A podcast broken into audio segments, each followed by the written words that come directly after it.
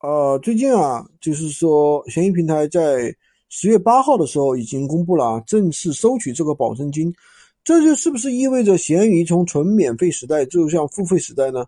它同时也公布了一个公告啊，接下来就是说，呃，鱼小铺卖家可以选择开通描述不符包邮退的一个服务，保证金呢是两百块钱。那第二个呢，就是经营性卖家强制开通七天无理由服务。其余的卖家呢，可以根据自己的情况自愿来，啊，去选择开通的一个服务。那么保证金呢是五百元。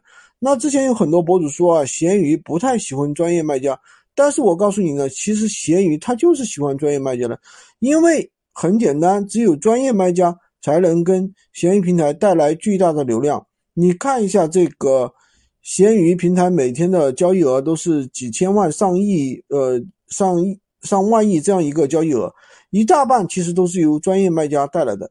那你想一想，一个闲置卖家才卖几件宝贝啊，对不对？而我们这些专业卖家都是那个卖了几万件宝贝，是不是？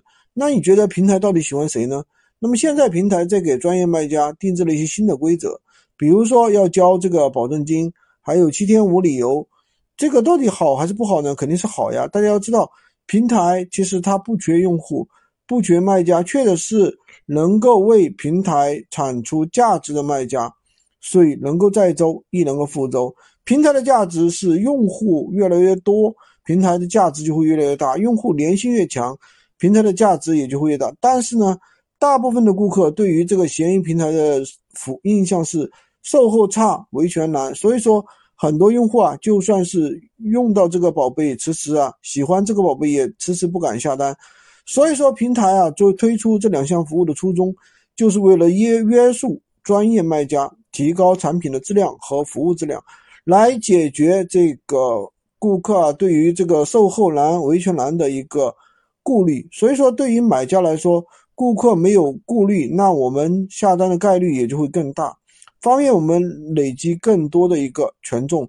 对于平台来说啊，既可以约束卖家，也可以留住买家。